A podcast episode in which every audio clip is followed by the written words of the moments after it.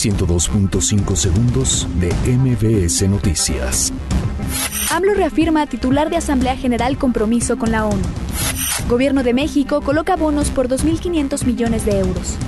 Diputados congelan reforma educativa. No hay fecha para discusión en el Pleno.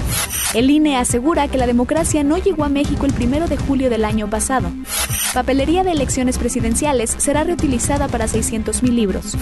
La CNDH asegura que falta política integral para atender el retorno de migrantes.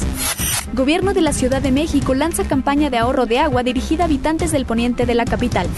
Productores bloquean puente internacional en Reynosa. Exigen que se replantee los subsidios al campo.